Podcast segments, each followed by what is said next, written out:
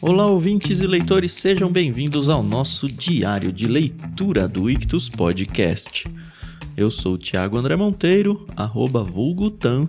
Estou aqui com a Carol Simão para a gente continuar no livro Dois Irmãos. A gente hoje vai falar sobre o capítulo 6. Bom dia, Carol, tudo bem? Bom dia, Tan, tudo bem? Oi, pessoal, aqui é a Carol Simão e hoje a gente vai vai desbravar esse capítulo 6, tá muito legal. Nossa, muito legal. Eu já sei que esse é aquele livro que eu não vou querer terminar, mas eu vou ter que terminar só por causa do Ictus. Ele tá acabando já, Carol, tá pois acabando. É. Ai, Ai, que delícia que tá sendo ler ele, né? A Nossa. gente. Não sei você, né? Mas eu terminei agora o capítulo, tá? uhum. A gente basicamente terminei de ler, a gente tá vindo gravar e sei que você também. É aquele livro que você desliga o mundo, sabe? e fica imerso muito na história. É Exato. muito boa a história, a narrativa, tudo. Puxa, surpreendente. Um achado. Por que, que ele ficou tanto tempo na minha estante só parado ali olhando pra mim? É que tinha que ser em 2023 que você ia ler esse livro, entendeu? É, é assim mesmo. É, e gravando podcast, né? Eu tava pensando isso agora há pouco de novo. Dos livros que eu já li não gravei nada, seja lá no literariopormãos.com, ou seja, sei lá, um prefácio ou um epílogo. Uhum. Acho que mais o epílogo, porque enfim, a gente interage mais sobre o que foi lido. Mas assim, a experiência mais intensa mesmo é dentro do diário de leitura, né? São Sim. os livros que eu acho que revisito mentalmente com mais intensidade. Uhum, é verdade. E acho que são aqueles que a gente fica com uma memória, não só aquela memória realmente da mente, né? Mas do toque, da, da audição.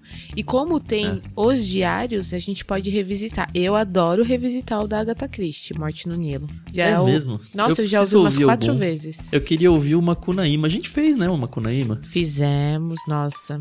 Mas esse. Aliás, Tam, falando em reouvir, a, a gente tá gravando hoje o capítulo 6, né?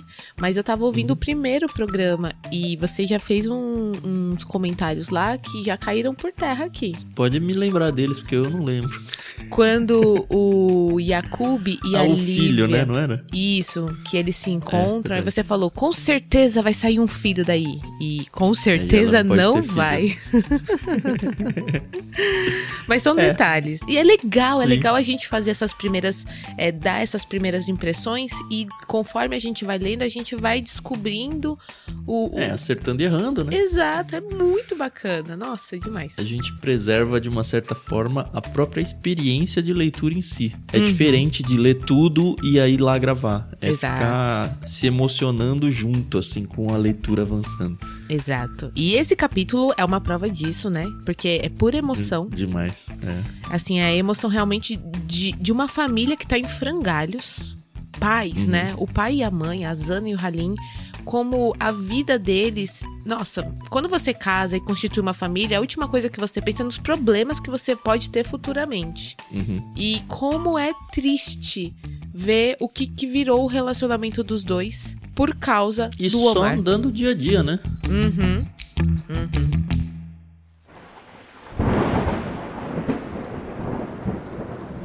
Bom, mas vamos lá. Uhum. Capítulo 6. Ele abre com uma informação que eu acho que eu já queimei a largada e mencionei no capítulo passado, só agora que eu tô percebendo isso. É aqui no 6 que fala que o Halim não sabe quando que ele faz aniversário, Sim. né? Que é algum dia em janeiro.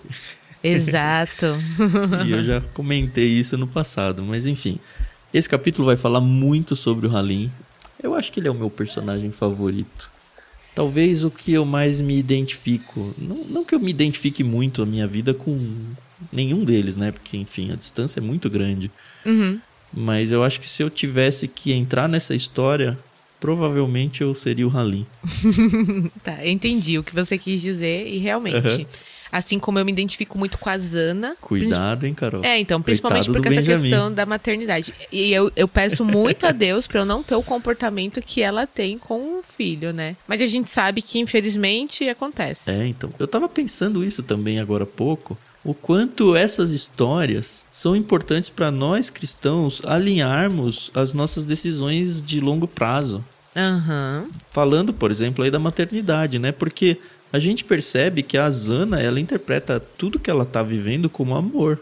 É um amor todo torto, todo troncho. Sim. Mas na cabeça dela, ela não tá sendo uma carcereira do filho, sabe? Não. Ela tá só amando o filho. Exatamente. Só que talvez a gente precise sair da história, olhar como terceira pessoa aí e perceber, olha o quão mal isso pode acontecer. E é diferente de você sentar na cadeira de um conselheiro bíblico e ele falar você não pode ser super protetora, do que você pegar uma história e ver, olha só o que acontece quando uma mulher é assim com os filhos, o como ela arrebenta com a vida do filho, a vida do Uhum. marido, a vida, a vida dos irmãos, de Sim. tudo, sabe? Sim, o sim. potencial de estrago é enorme. É, esse é aquele tipo de livro que se você pudesse explicar para uma pessoa, eu quero convencer uma pessoa, quem não ouviu o prefácio, em poucas palavras, a ler esse livro. Uma das vertentes, das narrativas que a gente pode dizer, ó, esse livro fala do amor de uma mãe por seus filhos. Sabe? É. é aquela coisa, né? Ah, mas não fala só sobre isso. Sim, não fala só sobre isso. Mas essa é uma narrativa muito forte. É, assim como a gente também pode ver que esse livro é, fala sobre o não amor de um pai pelos seus filhos. Sim. É, é, eu não queria estar na pele de quem vai prestar o vestibular, porque é, é sempre essas coisas. O que o autor quis dizer quando. E aí joga aquele monte de informação que você fala, não sei. não sei. É, não sei, tem várias coisas que a gente não sabe mesmo. É.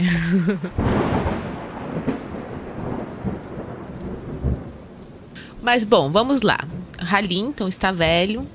E ele lembra com nostalgia, né, do, de anos passados. Mas, como a gente fechou o capítulo 5, eh, a gente viu uma promessa do Halim. Que ele iria trazer o Omar para casa ou ele iria espantar o Omar com a palmulato de uma vez. A gente Sim. encerrou o capítulo 5 dessa forma. E a gente vê que ele pega o filho da Domingas, né, o narrador, e vai caçar o Omar por Manaus. Eu nunca estive em Manaus. Eu não tenho noção de como é a geografia. É, Mas parece difícil. nossa, essa coisa de ilhas e tem que pegar barco pra lá e pra cá. Gente, isso é, acaba sendo tão longe da minha realidade que tô aqui no asfalto, sabe? Só asfalto. E, e eu, no máximo, tenho que atravessar uma ponte pra ir pro outro lado do rio Tietê, sabe? É, não, a gente não tem a noção do que é viver entre rios, assim, não é só rios, né? Riozinho pra tudo quanto é lado, né? Não dá pra fugir de barco. Então. Mas antes de entrar nessa perseguição aí, hum, já que eu errei algumas profecias aí, eu quero propor mais uma nova. tá bom. Logo na primeira pra segunda página do capítulo 6, tá? Não me, o narrador falando, né? Não me é difícil lembrar a data porque Domingas me dizia: Tu nasceste quando o Halim brigou em praça pública e a cidade todinha comentou. A briga que toda a cidade ficou sabendo e se lembrava em tom de anedota, hoje tão distorcida nas versões fantasiadas pelo tempo e suas vozes. É que Azaz, é um personagem aí, Aham. vagabundo e peitudo, espalhou que Halim andava no maior chamego com as índias, a empregada dele e as da vizinhança. E aí eu já falei, hum, eu ainda posto minhas fichas que é o Halim, que é o, Que é o pai, pai. do cara, tá? O É, eu lembrei fica de você. extremamente ofendido aqui, né? Nossa. E aí tem um duelo entre os dois. É mó legal essa cena aqui, porque, enfim, o Halim tem que preservar a sua honra, ali defender a sua honra. E aí tem a batalha do, de Exato. navalhas e tudo mais. É, o, o Azaz tá com uma navalha e o Halim, ele anda com uma corrente, né? Parece, parece Uhum. que é o cinto dele. E ele puxa assim no movimento e ele fica lá. Eu só fiquei imaginando aqueles caras que ficam. Vai brigar, né? Briga feia. E aí pega e fica lá, se. Primeiro se exibindo, né? E depois eles partiram pra violência, entendeu? E esse Azaz, ele era um malandrão que zanzava ali- pelas redondezas. E ele não tinha medo de, de cair na briga, né? E o Halim, ele era muito meticuloso no. Meticuloso não, ele era paciente ali na, na- no embate, né? Porque ele não, não atacou assim que ele ficou sabendo de- desse boato, né? Ele É, ficou o ali só ele na não é um cara colérico, né? A gente É, vê algumas tem. explosões dele na história, mas ele é mais a na dele, né? Aham, é verdade. Ma- E aí, e aí mas tem esse pegou embate, ele, né? viu? No- claro. Nossa. É tão ruim você ser vítima de, de uma difamação? Mas é, será que é? Eu acho que ele se ofendeu tanto porque é verdade. Pode ser, né? Espero que a gente não sei. descubra, né? Espero que a gente descubra. Porque, ó, a Zana, depois da briga, né, vai. Ó, que legal, que surpreendente. Zana largou o caçula e pediu que Halim se acalmasse. Uhum. E aí ela vai cuidar dele, deita ele, porque ele tá todo navalhado nas costas e tudo mais, né? E fica manhoso. Todo ensanguentado. Aproveita pra fazer a mãe e pra virar o Omar, pelo menos por um dia, né? Pois é. E olha só, a Zana não deixou super barato assim. Ela falou: filho com as Índias, é que história é essa? E a resposta dele: Olha as marcas nas minhas costas e nos meus ombros, disse ele. Se não fosse uma calúnia, tu achas que eu ia enfrentar um gigante daqueles com uma navalha na mão? E a gente sabe que não era um gigante daqueles, né? Mas. Exato. Ah, quem conta um conto aumenta um ponto. É, então, ele assim. Defendeu a sua honra, mas talvez não tenha ela pra defender. E é interessante porque a gente tem que lembrar que esse livro ele não é aquela narrativa linear, né? Ele fica indo e vindo. Então, se o, o filho da Domingas nasceu um ano depois do fim da guerra, o Yakub e o Omar já estavam em Manaus com 18 anos. Então, essa briga foi antes da partida do Yakub para São Paulo. É, é interessante Sim. você colocando aí na, na linha do tempo, até para você se localizar, né? Então, realmente, teve essa, essa situação aí. O, o Halim, ele ficou meio manhoso e a Zana já percebeu, né? Opa, ele tá exagerando aqui. Incrível que se fosse o Omar, o negócio tinha... É, eu acho que ela percebe, mas é que ela gosta de passar pano. É, pois é. literal e, e, e não E- literal, né? É. E aí a gente vê que o Halim, ele vai com o narrador atrás do, do Omar e da Palmulato. Eles encontram um outro personagem, o Thanos. Thanos, é. Olha só. É, só que esse Thanos no, no Podia estado usar dos joias do infinito mais rápido, né? Pra achar o... Ai, ai. E aí eles ficam Aparece durante... o Quelé também, né? O Chico Quelé, um personagem É, novo aí. Então, que não é bem novo, né? Que era o bendito do inglês lá. É, isso. do parceiro do Omar. E ele não sabe que o Omar foi desmascarado, então ele tenta ali continuar com a farsa. Aí mostra o. Como que é? Automobile? Como é que. Automobile, o carro lá dele. Oldsmobile. Que na verdade era um É, carro eu penso só carcaça, naqueles né? carrão largo, assim, tipo um opalão antigo, assim, sabe? Uhum. Não sei. Acho que vale um Google depois pra gente ver a foto de um Oldsmobile. Sim, sim. E aí não, ele não encontra, ele caça o Omar em todos os lugares conhecidos. Nessa ele conhece esse bendito desse Chico Keller, que era o, o, o gringo que tentou enganar lá a, a Zana no capítulo anterior. E ele fala: Olha, eu conheci o seu filho sobre essas circunstâncias. E a gente vê que era só safadeza, entendeu?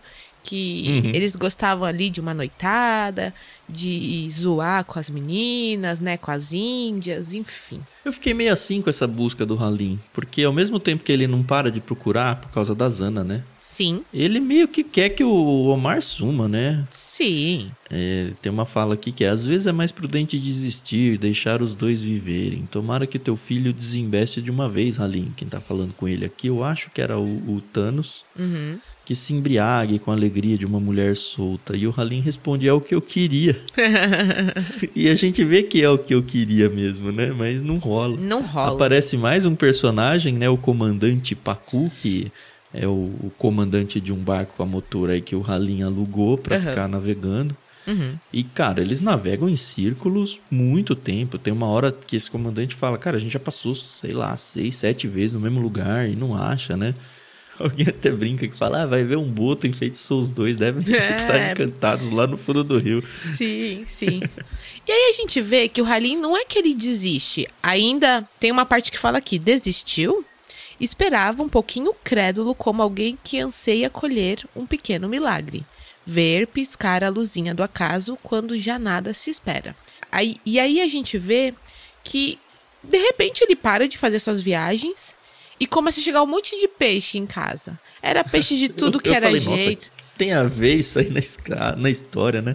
Mas logo se explica, né? Não, e, e- e, de novo, Milton Ratum, ele tem assim o, o dom, porque ele introduz histórias, personagens, eventos de um jeito tão parece jogado, mas que depois encaixa de um jeito que você fala, nossa, É. perfeito. que, que acontece? A Domingas, que é a empregada, ela tinha um peixeiro que vai ali na região, o Adenor, né? O Adamor, né? Adamor. O perna de sapo. Perna de sapo. Ele é Isso. meio manquitola, né? Isso, e depois vai explicar por quê. A Domingas não É. gosta dos peixes dele porque ela fala que não são peixes frescos. E isso eu já, eu já ouvi falar que você descobre se o peixe é fresco pelo olho, né? Do peixe. Se tá brilhante, Uhum. se tá fosco, opaco, enfim. Só que. E ela ia lá apertar os olhos dos peixes. É. E, e o, o Perna de Sapo não gostava disso, o Adamor não gostava disso. Só que ele tinha uma fama muito boa, porque anos atrás ele ficava embrenhado lá pelas matas amazonenses e ele encontrou um piloto inglês, um piloto americano, e salvou esse piloto, ganhou medalhas de honra. Tinha É. caído de avião, tentaram encontrar ele e não achou de jeito nenhum, mas ele era mateiro, né? Isso. E aí ele encontra, o- consegue resgatar o cara praticamente morto já. Com os- e aí ele os pés de curupira. que ele fica andando. Nossa, é, É, muito louco. É bem legal essa parte da história, a gente conhecendo a, Uhum. a história dele. E aí, como a Zana, ela sabe, a Zana não, ali a galera sabe quem ele é, ela contrata ele pra ele ir atrás do Omar. E em troca, ela compra todos os peixes, ou a grande maioria dos peixes que ele vende, bons e ruins. É, tem um acordo entre eles, né? O Perna de Sapo fala, cara, eu não gosto dessa Domingas aí. É. Eu não quero mais ver a cara dela. Isso mesmo. Então, não, pode ficar tranquilo, eu que vou vir aqui. E aí, de novo, aquele super amor extremado, exacerbado aí da Zana. Uhum. Mais uma coisa que mostra o quão louca, insana ela é por causa do Omar, né? De ficar comprando peixe de até sair pelas tampas de todo mundo em casa, dar os peixes pros vizinhos, sabe? Não, tá, deixa eu contar uma, uma experiência pessoal. É, quando eu era adolescente, de 12 para 13 anos mais ou menos, o meu pai ouviu de um médico, ou sei lá de onde que ele ouviu, ele fala que foi de um médico, que suco de caju era bom pra saúde, pra não dar pedras no rins. E o meu pai tava com umas crises, então ele falou: vou comprar suco de caju. E sei lá, por uns dois anos só tinha suco de caju em casa. Eu não aguento mais caju por causa disso. E assim, ai, Carol, era Até fruta. hoje. Era fruta, era polpa, era aquele suco concentrado, era de caixinha, de saquinho. Tudo que tinha caju, meu pai comprava. Até hoje eu não aguento. Eu não Ele aguento. teve pedra nos rins, não? N- não, ele, ele teve algumas Olha, crises eu renais, mas não, nunca teve pedras nos rins. E até hoje ele compra numa menor escala só pra ele, porque ninguém em casa, nem minha mãe, nem minhas irmãs, aguentam mais suco de caju. E Eu aí, acho que ele também não. É. Deve ser tipo remédio pra ele. é, pode ser. E aí eu lembrei muito que o narrador fala: uma hora encheu o saco, a gente não aguentava mais comer peixe. Nossa, era não sei o que, peixe de não sei aonde. Ai, gente, horrível, horrível, horrível, horrível. É muito ruim quando você tá cansado de uma coisa e só tem essa coisa. E é interessante, né? Porque, enfim, o Halim é o homem da casa, numa época em que ser homem da casa socialmente significava muito mais do que hoje, né? O- Seria o cara que mandaria, vai, vamos dizer assim. Uhum. Só que ele não é do feitio dele fazer isso. Uhum. Tanto que ele fala, ó, só faltou comprar o tabuleiro e aquela medalha enferrujada, resmungou o Halim. Compraria tudo, o rio, o sol, o céu e todas as estrelas, tudo, tudinho. Só que ele não dá um basta. É. Ah, Ele só vai deixando a Zana fazer o que quiser. A Rania fica brava porque começa a pegar dinheiro da loja, né? então. Mas o plano funciona. É, então, o plano funciona. O bendito do perna de sapo encontra o Omar. E, gente, caramba, né? O Omar, ele. ah, Não sei, eu não entendo esse cara. Porque ele tá ali vivendo que nem um bicho com a Palmulato. Ela até começa a ler a sorte de, de uns caras lá, de uns pescadores, pra ganhar o dinheiro. Mas fala que ele tá careca, barbudo, parece um animal. Eu, caramba, Que meu. cobre o rosto, tá sempre de óculos, enfim, ele tá tentando se esconder. É. E no fim das contas ele tava a 300 metros da onde eles ficavam, né? É. Que loucura. É sempre assim, né? Onde a gente menos espera é onde a gente encontra as coisas. E aí a gente vê que a Zana traz o Omar de volta pra casa. E ele fica maluco, ele quebra, arrebenta a casa.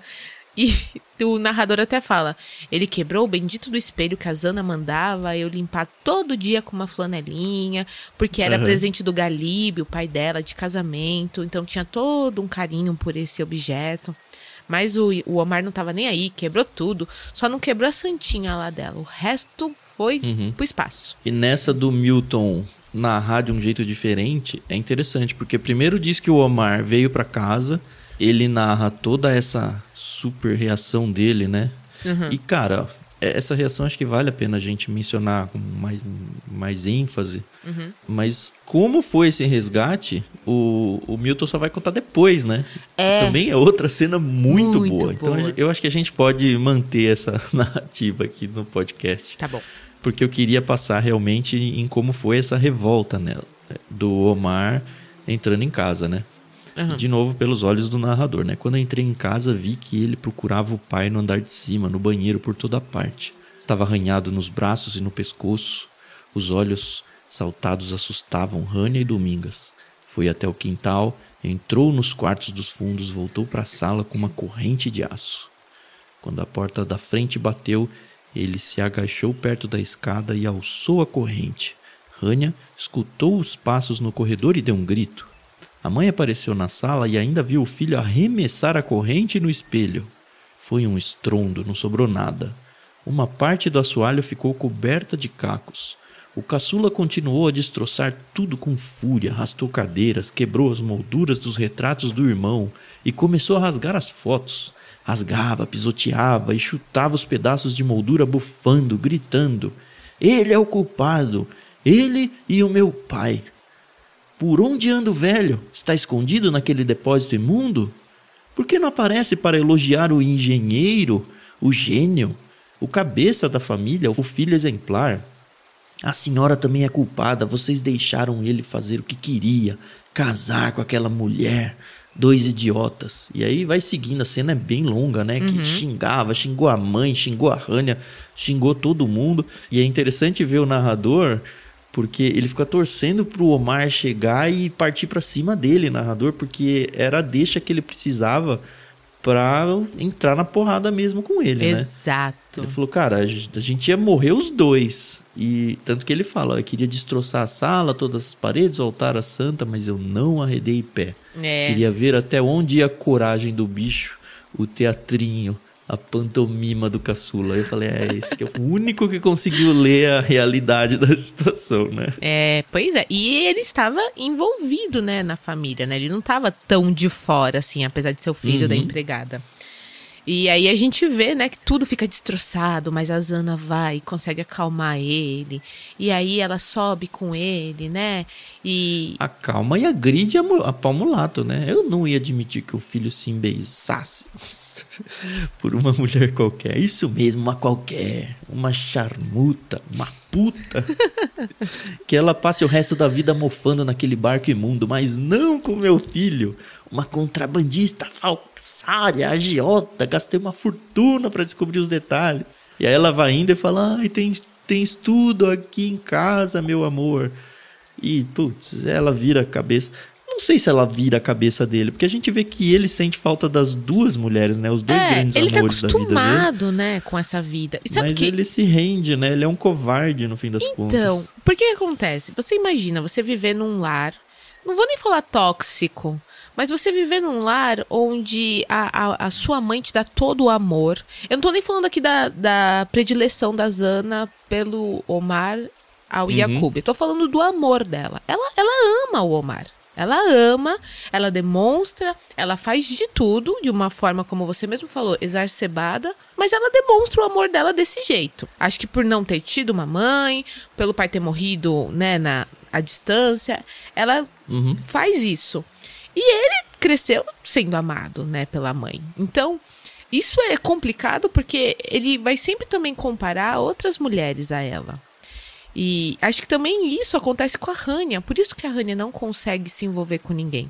Porque o amor que ela tem pelos irmãos e os irmãos por ela, é, ela ainda fala, ela queria ouvir dos homens o que ela ouvia do Omar. Tanto que quando o Omar se acalma, pega ela, começa a beijar as mãos, pra ela, obviamente, né, molhar ali a mão dele de dinheiro. E ela fala: "Ai, meu irmão, né? Tá aqui sua mesadinha para vocês se divertir". Então, assim, é uma família ali. Não, não quero usar a palavra tóxica, mas é uma palavra, uma família ali Ah, muito eu uso, desestruturada. Totalmente. Totalmente. Não tem um que se salve, essa que é a verdade. Não, não tem. Eu falo, ah, me, me comparo com o Halim, mas o Halim também tá tudo torto. Nossa. Ele não se impõe, sabe? Ele não queria nem ter filho, né? Ele, ele só quer ter a Zana. Ele é apaixonado cegamente pela Zana e ele vive a vida dele como se não existisse outras pessoas em volta. Enfim, tá todo mundo não, é errado, mas tá, todo mundo tem os seus erros na história Sim, e sim. todo mundo tem as suas idiosincrasias. Nossa! Nem estamos aí na- no dicionário. Mas todo é mundo tem as verdade. suas estranhezas. É Uns verdade. que pesam mais, outros que pesam menos. Tanto que o Halim tem uma, uma hora que ele fala pro narrador, né? Eu já pensei em fugir. Eu já pensei em ir pra Belém com a Zana. Já pensei em ir sozinho. Já pensei Largando em os filhos, né? com a Domingas. Que fique É. bem claro. Mas, assim, ele sabe que também não é certo fazer isso. Mesmo porque ele Uhum. não teve nem pai nem mãe. Ele fala que ele veio pro Brasil com o tio dele. Que também meio que abandonou ele rápido, né? Ele falou só tinha Zana pra correr atrás. E aí o narrador ele volta na história, né, Pra contar como é que foi. Cara, um resgate do cativeiro, né? Basicamente. Como se ele tivesse lá porque ele estava preso, mas não, ele estava lá porque ele queria. Tava tudo estrupiado, como a Carol já falou, todo desconfigurado, magro e tal, mas ele não estava preso. Não. Mas parece que tava. porque É. O que acontece é que a, a Zana acaba. Não é a Zana, né? O perna de sapo acaba descobrindo onde ele estava. Uhum. A Zana vai com ele para o local, que é um porto de pescadores, e tem os barcos grandes Uhum. e tem os barquinhos pequenos. E ele tinha alugado um barquinho super pequenininho para morar com a Palmulato. E eles viviam em subsistência praticamente ali. Mas aparentemente felizes, né? Os dois, pelo menos a- naquele contexto ali, ele estavam, os dois estavam vivendo o amor deles e tal, enfim, de um É, eu acho que eles se sentiam que nós livres. aqui podemos questionar, mas ele estava livre, exato. É, é, sei lá. E aí eles contratam uns homens atarracados, né, uns leão de chácara. Na verdade, antes tem até um plano, né, que o perna de sapo descobre onde eles estavam, Uhum. contrata um curumim que diz para entregar dois uísque lá para Pro Omar. pro Omar, ele se embebeda e fica meio dormindo por causa de bêbado. Quando chegam os dois homens lá, catam os dois, e aí é legal, porque é o, o, quem tá contando pra gente é o narrador, né? Que tá olhando de longe. Ele falou, ouvi gritos de mulher, depois um choro e a voz de Zana. Soltem essa mulher, deixem ela no barco, meu filho vai sozinho pra casa. Aí tem a cena dele enfrentando os vizinhos que nem reconhecem ele, né? É super humilhante pra ele. Tanto que ele se recolhe no quarto dele lá, espera o cabelo crescer e, enfim, voltar ao normal. Ele vem todo queimado, de sol e tudo. E tem uma fala do Halim muito engraçada, né? Que ele fala, nossa, e- enfim, o, o casal lá, eles vendiam peixe, como todo mundo vendia lá. Aham. E o Perna de Sapo comprava ali pra revender pra todo mundo, né? E o Halim fala, nossa, o cúmulo é que a gente pode ter comprado peixe do próprio mar. Eu não duvido nada, né?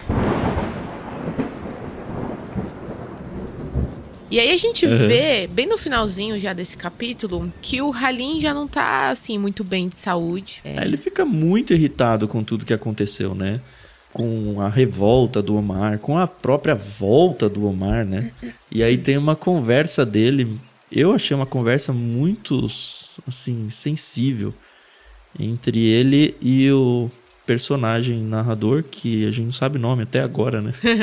e, e aí ele começa a conversar, ele fala, ah, primeiro me deu uma deixa aqui, que, segundo a profecia aqui, tá? Tá. Essa talvez não tão forte, mas vamos lá. É, a algazarra de um grupo de homens me despertou. Quando se aproximaram do caramanchão, um deles apontou para mim e gritou: É o filho da minha empregada. Isso aqui é o narrador contando pro Halim de quando ele foi humilhado e tal pelo Omar. Uhum. Quando o Omar falou, ah, é o filho da minha empregada, todos riram e continuaram a andar. Nunca esqueci, tive vontade de arrastar o caçula até o igarapé mais fétido e jogá-lo no lodo, na podridão dessa cidade. Disse isso a Halim. Tive coragem de dizer isso quando ele acabou de contar a história da Palmulato. Ele me olhou, virou o rosto para a janela do depósito, que é o antro dele lá, é o lugar dele, né? O Sim. único lugar dele, talvez. Sim. Lâminas prateadas pelo fulgor do sol encrespavam as águas pretas e o alvoroço do pequeno cais nos fundos do mercado Adolfo Lisboa agitava aquela manhã de sábado. Pensei que a minha frase sobre o Omar fosse selar o fim da nossa conversa, o que seria supernatural, né? Sim. Os olhos acinzentados me procuraram. Ele perguntou sobre o Liceu Rui Barbosa, se estava valendo a pena frequentar uma escola de péssima reputação. E é interessante a resposta dele, né? Sempre vale a pena concluir alguma coisa, eu disse. Aprendi um pouco lá no, no Galinheiro dos Vândalos e tal, tal. Mas qual que é a minha profecia aqui? É. O narrador, ele dá a entender de que, cara, por ele, ele mataria o Omar. Pelo menos naquele momento de fúria que ele teve. Hum. E o Halim não achou ruim a ideia. Tirar o mal é pela. você cortar o mal pela né? raiz, né?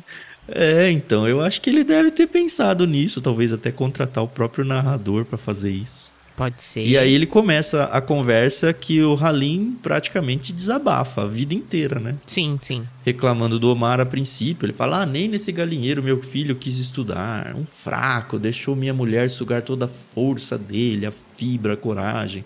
Sugou o coração, a alma, o desejo.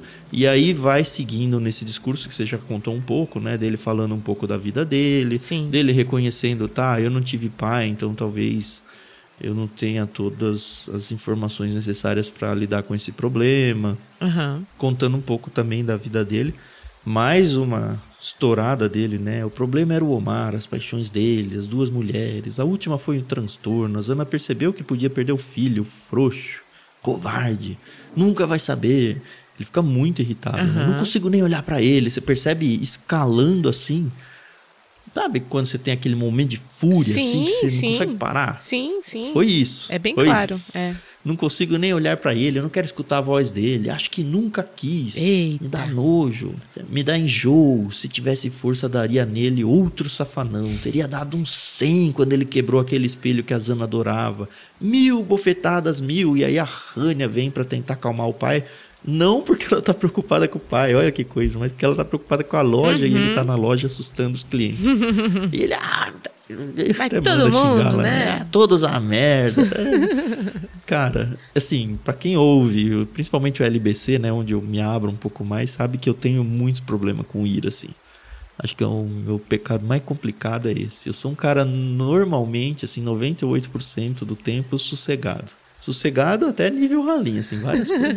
Assim, eu sou um cara meio reclamão, crítico do mundo, mas na, na minha. Uhum. Mas quando eu perco as estribeiras, meu, assim, eu nunca agredi fisicamente ninguém. Mas, putz, eu sou especialista em agredir as pessoas com palavras. assim. Mas, assim, especialista, vocês não têm ideia.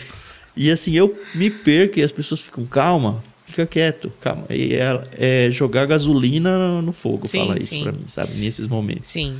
Então eu super entendo o Halim, coitado. Sabe o que eu achei interessante, Tam? Eu sei que a gente já terminou aqui as nossas impressões, mas eu começo a pensar que talvez o Omar ele queira não só o amor da mãe, mas o amor do pai também. E eu falo isso porque várias vezes, quando ele tá tendo os ataques dele, ele fica. Ele esperava pelo pai. Ele queria ver a reação do pai. E olha, quando ele quebra a sala, ele quebra o espelho, ele quebra as coisas que tinham um sentimento, é, tinham um certo valor sentimental da mãe. Ele não quebra o narguilé do pai. Ele não quebra o lugar verdade. onde o pai ficava. Então você vê, né, que a relação dele com o pai é diferente, né? Não só por causa da ausência de amor, mas eu acho porque o Omar fica o tempo todo querendo que o pai tenha tanto orgulho dele como tem do Yakub. Concordo. Mas na real, o Halim, ele tem orgulho do Yakub, é verdade. Mas nem pro Yakub ele é um super pai. ele é um Ah, é. pai omisso pra todo mundo, sabe? Ele vive o mundo dele. Uhum. É isso. Pra ele, a única pessoa que existe no mundo é a Zana. Sim, sim. E qualquer, qualquer coisa ou pessoa que atrapalhe o relacionamento dele com a Zana, e o Omar é o supra-sumo disso, é o né? rei, né? é o que tem de pior pro Halim. Não porque o Omar isso ou aquilo, mas só porque é o que tá obstruindo o acesso dele a Hannah. Uhum é o egoísmo, né? São pessoas egoístas, né? A Zana é, é egoísta, a Cada um do seu jeito, Exato. Né? São todos egoístas. E nós somos assim, né? A gente quer o é. nosso bem, né? Eu quero o bem, sim, de quem eu amo, mas de quem eu amo, uhum. entende? Então, se não há amor, não tem como eu querer o bem dessa pessoa. No finzinho desse capítulo, eu achei que o Halim tinha se matado, viu? Eu também. É, mas eu... Que ele tinha se afogado no rio, mas... Não, na página seguinte já mostra que não, e ainda teve tempo para testemunhar alguns acontecimentos importantes na nossa vida. Mas você percebe que tá muito no fim da vida do Halim, não vai me surpreender se ele morrer no capítulo seguinte, uhum. seja por morte natural, seja por desistir da vida. É. Vamos ver. É isso, galera. Mais um capítulo, mais um dia. Agora a gente fica pensando nisso. Eu, pelo menos, fico fico o tempo todo querendo ficar na história e, e, e deixar de é. viver minha não, vida. Não, eu não li nenhuma palavra do não, capítulo 7 ainda, tá? Tudo que eu falei até agora foi com base no capítulo 6 ou até o capítulo 6. Uhum.